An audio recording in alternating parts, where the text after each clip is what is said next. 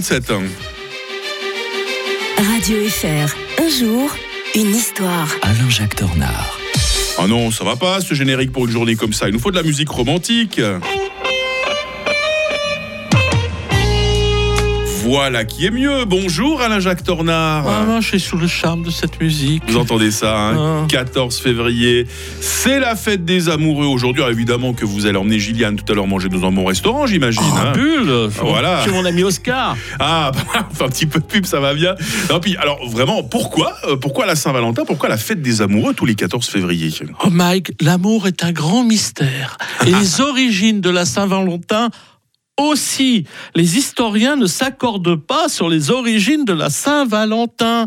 Euh, Il y a plusieurs théories. Est-ce que ça vient d'un poème? Est-ce que ça vient de fêtes antiques? Vous savez que on dit que c'était une célébration annuelle et païenne qui se tenait le 15 février et qu'on appelait les Lupercales. Ah. Euh, c'était un peu euh, la célébration de la fertilité. Les hommes ben, enlevaient leurs vêtements, sacrifiaient un mouton, se Ah, on était très romantique à l'époque. hein. se couvraient de la peau de l'animal sacrifié euh, dans le but d'accroître, pensait-il, leur fertilité avant de rencontrer des jeunes filles. Vous ferez Euh, pas comme ça de bah tout, à, non, l'heure au restaurant avec j'ai- j'espère. hein. J'ai plus l'âge.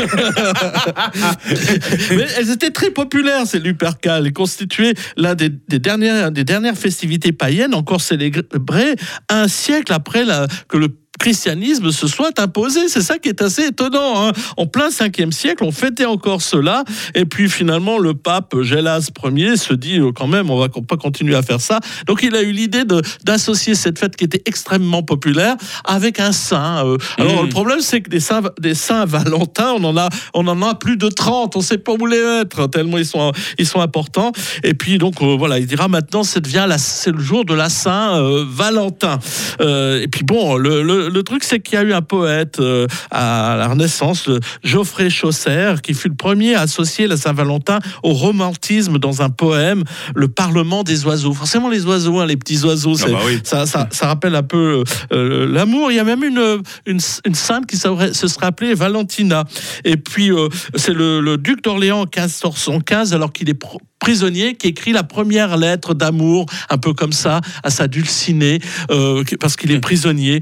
Euh, et puis, c'est sur- surtout pendant la guerre de, de sécession que les, les couples séparés, bien, euh, les, les couples étant séparés, bien, des, des- des soldats américains commencent aussi à écrire des, des lettres, des notes manuscrites, des lettres d'amour.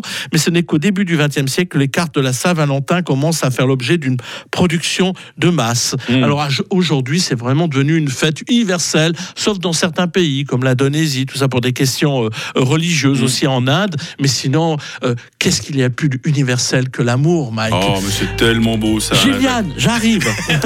Ah bah, je vous souhaite un bon repas entre amoureux. hein. Et puis on se retrouve euh, demain pour évoquer la parution de l'état des, des Juifs. Alain Jacques Tornard, belle Saint-Valentin. Merci. 6h41 sur